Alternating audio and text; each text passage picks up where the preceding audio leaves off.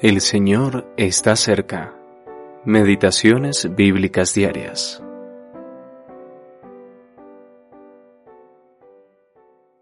Porque para mí el vivir es Cristo y el morir es ganancia. Filipenses capítulo 1 versículo 21.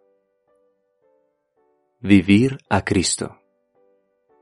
Pablo pudo escribir, para mí el vivir es Cristo otros pueden vacilar antes de declarar tal cosa, aunque realmente deseen llegar a esta convicción.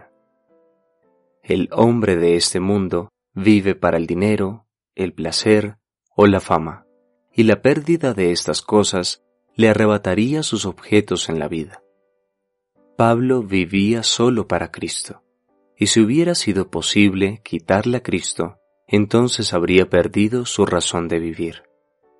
Todo en su vida giraba en torno a Cristo y sus intereses. El hombre sin Dios vive para sí mismo y considera todo en relación consigo mismo. El creyente tiene el privilegio de saber que, en la cruz de Cristo, Dios ha resuelto la cuestión del yo, de modo que ya no tememos por esta cuestión. Nuestro viejo hombre ha sido crucificado juntamente con Cristo. Por lo tanto, podemos reconocernos muertos al pecado.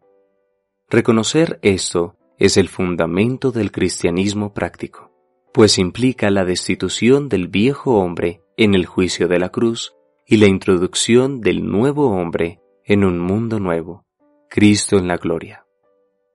Considerar todas las cosas en relación con Cristo da paso a la alegría de la verdadera experiencia cristiana.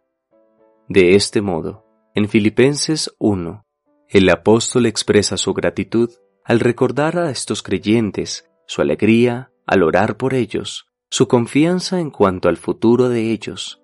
También expresa su afectuoso interés por su situación actual, así como su continua alegría porque Cristo es predicado. Pablo no temía ante la vida, la muerte, los adversarios o el sufrimiento. Estaba lleno de calma y paz en presencia de los adversarios. Pensar en partir para estar con Cristo lo llenaba de gozo. Estas son las alegres y verdaderas experiencias de un hombre que tiene a Cristo como su vida. Esto lo vemos ejemplificado en la vida del apóstol Pablo, y podemos admirar este tipo de vida, aunque nos humillamos, pues tenemos que confesar que estamos muy lejos de vivirla. Hamilton Smith